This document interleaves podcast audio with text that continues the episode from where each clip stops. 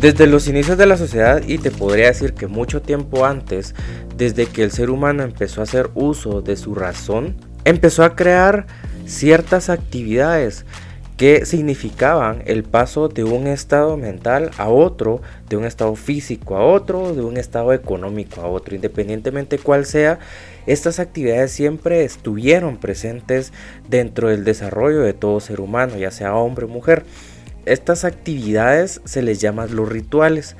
Estos rituales son de paso en ciertas etapas de la vida. Cuando nosotros somos niños y pasamos a, jóvenes o de jóvenes a adultos, de adultos a otro estado, por ejemplo, o, o sea, son ciertos rituales que nosotros cumplimos y en la sociedad desde que empezaron esos rituales ha estado unido a la religión. No necesariamente tiene que ser una las religiones que actualmente tenemos, sino que a creencias que nosotros estamos unidos a un universo, estamos unidos a un ser superior y ese ser superior es el que nos indica cuáles son los rituales que nosotros tenemos que seguir para transformarnos y seguir a otro paso. Entonces siempre han estado presentes y siempre deberían estar presentes porque representan ciertos valores y ciertas virtudes. Y te voy a poner un par de ejemplos de cuáles son los rituales que pues la mayoría de personas de habla hispana ha tenido dentro de su vida porque pues obviamente nosotros tenemos cierta educación cristiana porque pues a nosotros en, América tuvimos hasta cierto punto la influencia de los españoles que pues obviamente vinieron aquí a colonizar. Pero esos rituales siempre han existido. Por ejemplo el ritual de cuando la mujer se transforma de niña a mujer ¿qué es lo que hace la mayoría de las personas? le celebran sus 15 años o por ejemplo cuando se gradúa alguien que se gradúa de bachillerato y va a entrar a la universidad, el acto de graduación es un ritual. Cuando la gente va a contraer matrimonio, ese también es un ritual, porque obviamente tú estás pasando de una vida eh, soltera a una vida con alguien que estás, eh, que estás juntando tu vida para transformarla y ser otro tipo de persona, otro organismo, por así decirlo. Entonces, estos rituales representan los pasos de un estado social, de un estado mental o de un estado físico hacia otro. En la vida de los hombres también hay rituales de iniciación a la vida masculina, en, los rituales de, la vida de, una mujer también hay rituales y deberían existir rituales del paso de la vida de, de la feminidad, de cuando son jóvenes y pasan a ser mujeres.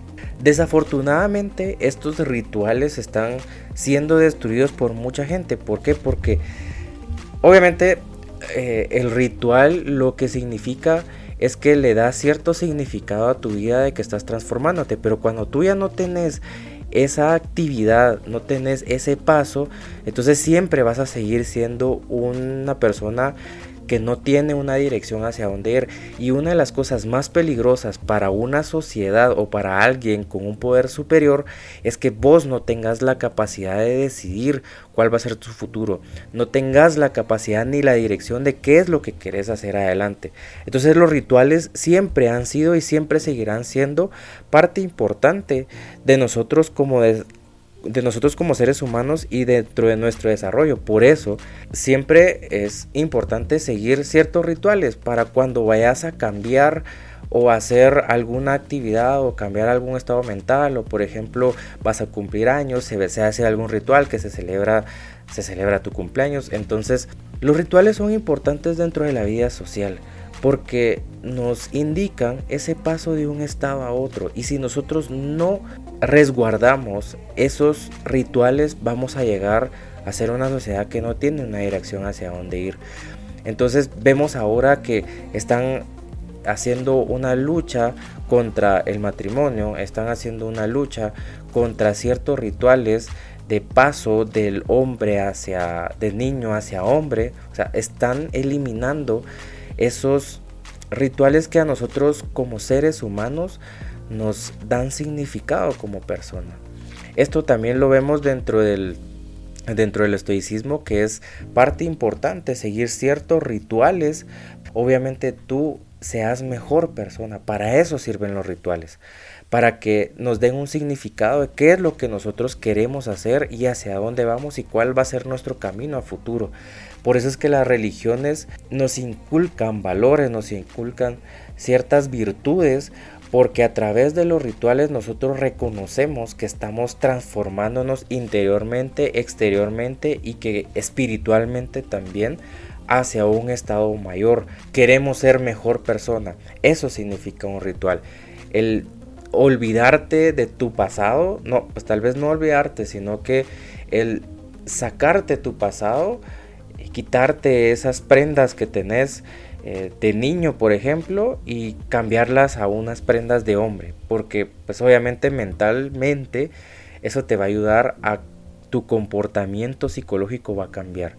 Entonces, si vos tenés rituales con tu familia, con tus amigos, con mucha gente, seguirlos manteniendo. A mí me gustó, yo hace un par de semanas fui a, una, a una clase de, boxeo me llamó mucho la atención un ritual que ellos hacen al final de la clase. Ellos eh, levantan las manos y con voz así fuerte, vociferante, eh, gritan una leyenda.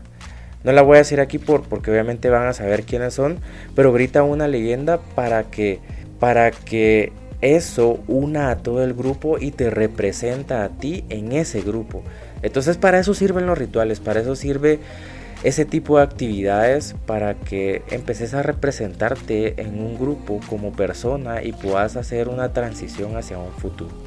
Bueno, pues llegamos al final de este podcast. Te agradezco por haber escuchado hasta el final esta información. Si consideras que alguien le puede funcionar o alguien le puede servir, eh, y que le puede gustar este podcast, te agradecería mucho que se lo compartas. Te mando un gran abrazo y nos vemos a la próxima.